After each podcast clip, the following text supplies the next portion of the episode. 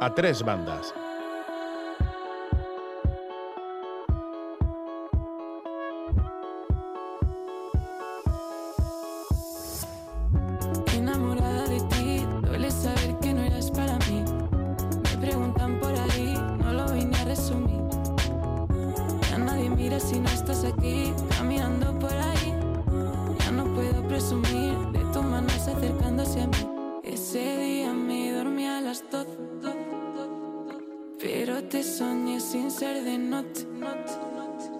Dice mi cora que aún te conoce que no quiere verte que le coges tres amigas tuyas otras cuatro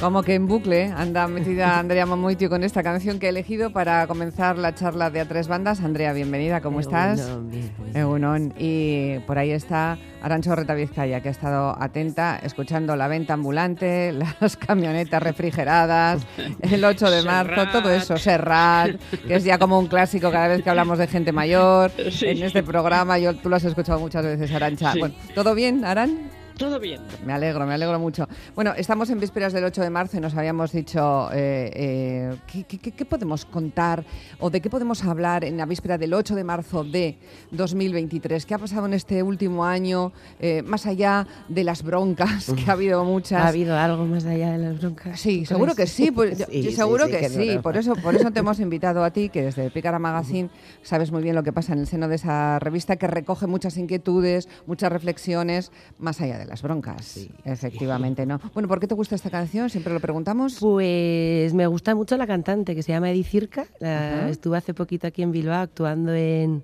en Vira y nos dejó impresionadas porque, bueno, tiene un rollo así muy distinto y, y bueno, canta las amigas, al feminismo. La entrevistamos también en el último número de Pícara en papel. Ujú. Tiene un discursazo y en bucle estoy. Pues en bucle está. Andrea Momoito, que es coordinadora de esta revista, ya mencionada, Pícara Magazine, ha estado con nosotros en más ocasiones. Eh, ¿Cómo se presenta el 8 de marzo? Bueno, estamos expectantes y con muchas ganas, la verdad, porque ha sido un año duro. ¿eh? Mm, Yo creo que para todas las feministas están siendo años complicados, quizás este especialmente. Entonces, tener ese ratito para juntarnos, ver amigas, desfogarnos un poco, pues yo creo que, que nos va a sentar a todas muy bien. Aquí en Bilbao en concreto, ¿no? que parece que no se va a dar tanta división como en otros territorios encima, pues, pues todavía, Mejor. todavía con más ganas, claro. Bueno, mejor. No sé Arancha. Eh, hace ahora cinco años, después del juicio de en la manada, eh, Mm. se produjo un éxito explosivo de movilización eh, Mm. que sorprendió a medio mundo. Eh, sucedió porque el movimiento feminista supo conectar con algo que todas las mujeres sentimos, eh, ese miedo que es a la vez concreto y difuso. Eh, pero claro, año a año es difícil dar con algo tan universal, algo que nos, eh, eh, que nos, no sé, nos implique a todas.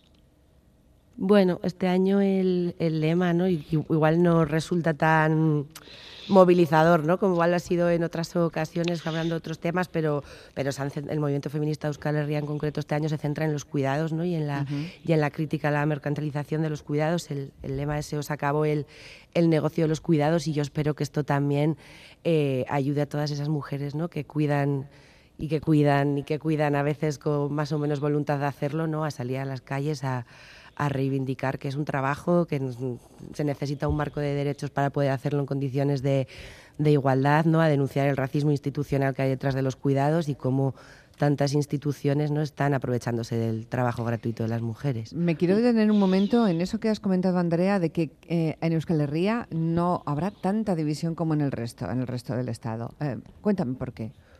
Bueno, yo creo que mi- lo que yo creo, ¿eh? Nos- vamos, supongo que alguien podría hacer un análisis igual más elaborado de esto, pero yo creo que tiene que ver con que el movimiento feminista aquí está muy organizado, ¿no? Desde hace muchísimo tiempo hay espacios de articulación compartidos, ¿no? Que ya son difíciles, yo creo, espero que, que se rompan, ¿no? Y quizás en otros territorios donde la organización hasta ahora ha sido algo más difusa, pues ha sido más fácil que se den tantas divisiones, ¿no? Es verdad que eso no explica lo que está, por ejemplo, pasando en Madrid, ¿no?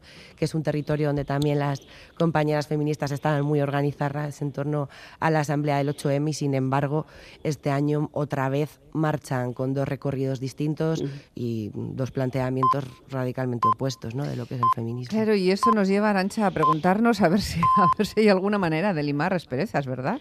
Sí, eh, mi opinión personal es que por lo menos el 8 de marzo debíamos salvaguardar la unidad. Hay otras muchas fechas en el año para expresar reivindicaciones o críticas concretas, pero eh, el 8 de marzo deberíamos mantenerlo, me parece a mí, eh, inalterable. O sea, todas, eh, aquello de codo con codo, las discrepancias, pues que se expresen en, en otros foros. Sí, sí, yo estoy de acuerdo con, con Arancha en, el marco, no en la teoría, pero es verdad que a mí personalmente me resulta cada vez más difícil caminar codo con codo ¿no? con, con mujeres feministas que están eh, reivindicando discursos en concreto muy transfobos, ¿no? Cada vez se hace más, más complicado, ¿no? Apostar por, por la unidad cuando las diferencias son tantas y, la violencia que están sufriendo las, las personas trans es tan, tan fuerte pero bueno, a mí me encantaría pensar que va a ser posible, no sé si este año, pero pues el otro o al siguiente por lo menos. O sea, la ley de mm. solo sí es sí, eh, luego está la ley trans, eh, hemos pasado también por la, la, del aborto. Todas estas posturas, aquí hemos intentado, bueno, intentamos ver las dos partes, ¿no? Y, y, y siempre estamos encontrando esto mismo que tú dices, Andrea, de es que es tan difícil, es que no hay manera, porque eh, yo no, no puedo compartir lo que dicen ellas y ellas dicen, no puedo compartir lo que dicen ellas. que son posturas radicalmente opuestas. Claro, pero mm, esto hay que arreglarlo, creo yo, ¿no? Se arreglará, ¿eh? Yo creo también que este año, con tantos cambios legislativos, tanta tensión, ¿no? Bueno, pues es difícil encontrar espacios de, diálogo y de escucha y de empatía, ¿no? Yo espero que cuando todo esto se relaje y se vaya sentando, seamos capaces, ¿no? Con esas voces que no están siendo tan radicales y tan transfobas, ¿no? que están haciendo críticas a la ley, que eso siempre son legítimos, legítimas, sin cuestionar la existencia ni los derechos humanos de las personas trans. ¿no? Y con esa gente que sí que está con ganas de, de debatir, de mejorar y de construir, pues encontraremos espacios de diálogo como los hemos encontrado otras veces en otros temas, ¿no? que, el, que el movimiento feminista ha tenido fricciones por otras muchas cosas y, y bueno, pues, pues han ido dando pasos, ¿no? O caminando, no sé si de la mano, pero sí en la misma línea. ¿no? A ver qué pasa. Eh, las reivindicaciones van de abajo arriba, de alguna manera, de la calle a los parlamentos. Eh, por eso son tan importantes las movilizaciones, porque sin ellas no habría leyes que consoliden derechos. O sea, que manifestarse no es eh, baladí. No, nunca lo es, desde luego. Sí, sí. ¿Habrá un éxito de afluencia en el 8M? Porque, claro, sí, recuperamos una sí. normalidad eh, que ha estado perdida ¿no? en los últimos años por la, por la pandemia, que parece que la hemos dejado atrás hace mucho y ha sido hace nada. Sí, hace seguro nada. que sí, porque yo creo que hace años ya que el 8M es una cita muy relevante para, para mujeres muy diversas. ¿no? Yo creo uh -huh. que ahora... Pocas chavalas eh, no salen el 8M con, con, sus amigas a la calle, ¿no? Y es un gusto ver cómo en los últimos años cada vez ves más, ¿no? Cada una con sus, con sus propias pancartas que han hecho con amigas en casa, con sus cartulinas, ¿no? Con sus mensajes en las camisetas. Yo creo que, que sí que hemos conseguido hacer del 8M una, una cita ineludible. Entonces, bueno, yo espero que una vez más desbordemos las calles. ¿Y cuáles son los, los asuntos que más habéis tratado en Pícara este año? Desde el último 8M hasta ahora? Bueno, nosotras intentamos siempre, en la medida de, de, las posibilidades que nos da ser un proyecto tan pequeño y tan precario, ¿no? ir caminando de, de la mano del movimiento feminista y de, y de, la agenda del movimiento feminista. Y, por ejemplo, este año, nosotras que hacemos una revista en papel y luego cuatro monográficos temáticos, son esos los temas ¿no? que para nosotras son como los temas más relevantes del año. Y en este caso hemos hablado de cárceles, de sexo, uh -huh. de vejez y de odios, de, de fascismo ¿no? y del auge del fascismo y en la revista en papel en concreto de, de, vínculos, ¿no? Vínculos más allá del amor, de la familia, de las amigas, ¿no? Que yo creo que es un tema también que en el movimiento feminista cada vez está causando más interés, ¿no? Como hace unos años yo creo que, que hubo un boom de una crítica al amor romántico y de una apuesta por el poliamor, por sí. las relaciones abiertas, yo creo que cada vez también estamos pensando más en, en establecer relaciones afectivas y, y, crear grupos de apoyo y de cuidados con, con nuestro entorno de amigas y, y es un tema que, que causa mucho interés y luego luego todo lo relacionado con los cuidados también y todo lo relacionado con la lucha antirracista. ¿no? Uh -huh. Creo que las voces de las compañeras racializadas cada vez ¿no? se escuchan con, con más fuerza y en Pícara también cada vez tienen más relevancia, ¿no? Críticas al racismo institucional, pero también al racismo que, viven dentro del, movimiento feminista, ¿no? Y que sufren de parte de algunas compañeras. Arancha. Hemos hablado de las dificultades del movimiento feminista, de los enfrentamientos, en fin, los llamemos como los llamemos. Pero no podemos olvidar que el feminismo ha pasado en pocos años eh, de ser un estigma, decir yo soy feminista era un deporte de alto riesgo, eh, a ser algo casi universal. Eh, ese paso debe ser celebrado, me parece a mí. Sí, sí, sin ninguna duda. Es verdad que a nosotras también a veces nos entra el miedo de si no se dice demasiado a la, ligera, ¿no? En ese sentido también, me recomiendo el libro de María Gorosarri, el de la banalización del, feminismo, porque creo que es importante que lo tengamos en cuenta, ¿no? Que, tengamos en cuenta esto que dice Arancha, que conozcamos nuestra genealogía, que sepamos qué significa ser feminista, qué ha significado en otros momentos y que también respetemos y cuidemos mucho eh, pues las aportaciones que han hecho las que han venido antes, ¿no? Eso me parece fundamental, porque mm, a veces eh, eh, se puede tener la sensación de que cada generación eh, parte de cero y se inventa desde la A a la Z pero hay muchas décadas y muchas generaciones de mujeres que nos han abierto el camino que ahora seguimos las demás. Sí, absolutamente. Y más que no hacerlo me parece además de irrespetuoso, muy frustrante, ¿no? Porque mm. pretender en una generación hacer grandes cambios es complicado. También por eso en Picar en los últimos años también le estamos dando bastante caña a la memoria histórica, ¿no? A pensar en, la propia memoria del movimiento feminista de dónde venimos, eh, a quién le debemos, lo que somos, sobre qué estamos edificando nuestra casa actual, ¿no? Eso es, eh, importante. Sí, aquí eh, yo creo que lo decimos con frecuencia, Arancha se encarga de recordarlo como una de las nociones fundamentales acerca de somos porque otras fueron, ¿no? que estaban antes. Um, oye, las, entre las últimas cosas, Andrea, que andan sonando es que declarar festivo el 8. ¿A ti qué te parece eso? Bueno, me pilló un poco por sorpresa. ¿No te lo esperabas? No, no, no me lo esperaba y y, bueno, a priori me parece un poco una idea un poco que se han sacado de la manga, ¿no? Sin consensuar ni con el movimiento feminista, ni muchísimo menos. No sé, yo no lo veo ahora a corto plazo, no lo sé si en, un tiempo eso puede ser una opción, ¿no? Habrá que valorarla, verla, para qué, por qué. No sé, a mí me ha pillado un poco desprevenida este tema, ¿eh? No tengo una. O sea, todavía le estás dando vueltas. Sí, no, tampoco, la verdad que se me había olvidado, ¿eh? Lo escuché el otro día y no había vuelto a pensar en ello. nosotros es verdad que aunque trabajemos, porque muchas veces trabajamos, sí que vivimos el 8M como una fiesta, ¿verdad? Eh, sí, hay una parte de fiesta. Hay pero una parte de fiesta, la, grande es la reivindicación, es así. pero eh, a mí de esta cuestión del el festivo del 8 de marzo, tampoco tengo una posición clara, aunque le he dado muchas vueltas a lo largo de la semana, le veo la pega de que se pierda la carga reivindicativa, incluso se pierda la fuerza de eh, algunas huelgas que se han dado el 8 eh, de marzo en años eh, muy cercanos, anteriores. Eh, si fuera festivo, no habría huelga. Ya, o pasa, o o se hacen otros planes, porque imagínate, eso también eso también pasa. Yo no voy a decir que no a un festivo, también te lo digo, ¿eh? desde aquí lo digo. No, voy a decir que no a ningún festivo, aunque me toca trabajarlos muchos de muchos de ellos. Pero pero es verdad, estoy pensando en el 1 de mayo, mis compañeros al otro lado del cristal lo recordaban también. Es que el 1 de mayo también le pasa eso, ¿no? Sí, que, absolutamente. es una fiesta. 8M fiesta para todas, no sé con quién se van a quedar. Y para todos. Y para todos también, con quién se van a quedar las criaturas, y encima no hay cole ese día no sé, yo le veo pegas para que podamos salir a las manis con, con fuerza. Arancha, tienes ahí, te, he oído respirar para preguntar.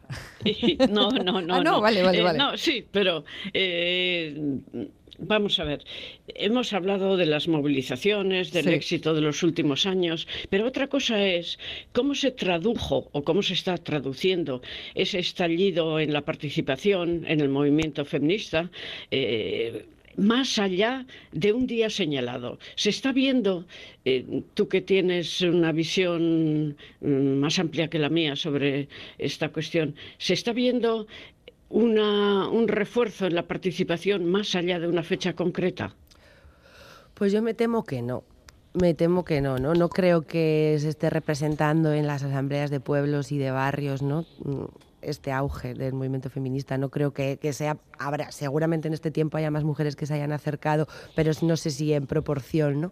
Lo que yo me imagino que sí que está pasando mucho y cada vez más es que se no o sea, se está haciendo como militancia muy en lo cercano y en lo familiar, ¿no? En, lo, en los entornos de amigos y amigas, ¿no? Sí que creo que hay cada vez más mujeres que están como cuestionando su entorno inmediato. Lo que yo creo es que no hay cada vez más mujeres participando activamente en la lucha feminista, en la organización feminista, en lo que eso implica, ¿no? Porque para que podamos ir todas a la mano y hay unas pocas que se pasan todo el año mm. currando, ¿no? Que a esas mil gracias como siempre, ¿no? Porque son las que hacen las pancartas, las que piden los permisos, las que se ponen los chalecos, hacen los cordones, las que, gestionan eh, todo lo necesario con las instituciones para que el resto vayamos y, pasemos un buen rato, gritemos lo que tengamos que, gritar, ¿no? Y, yo no creo que esas sean cada vez más. La eh, otras, otras preguntas. Por ejemplo, las que me mm, me gustaría saber tu perspectiva acerca de eh, los chicos, de los hombres, eh, de si se han incorporado más, de si tenéis lectores muchos en Pícara, de si van aumentando, si tienes la impresión de que,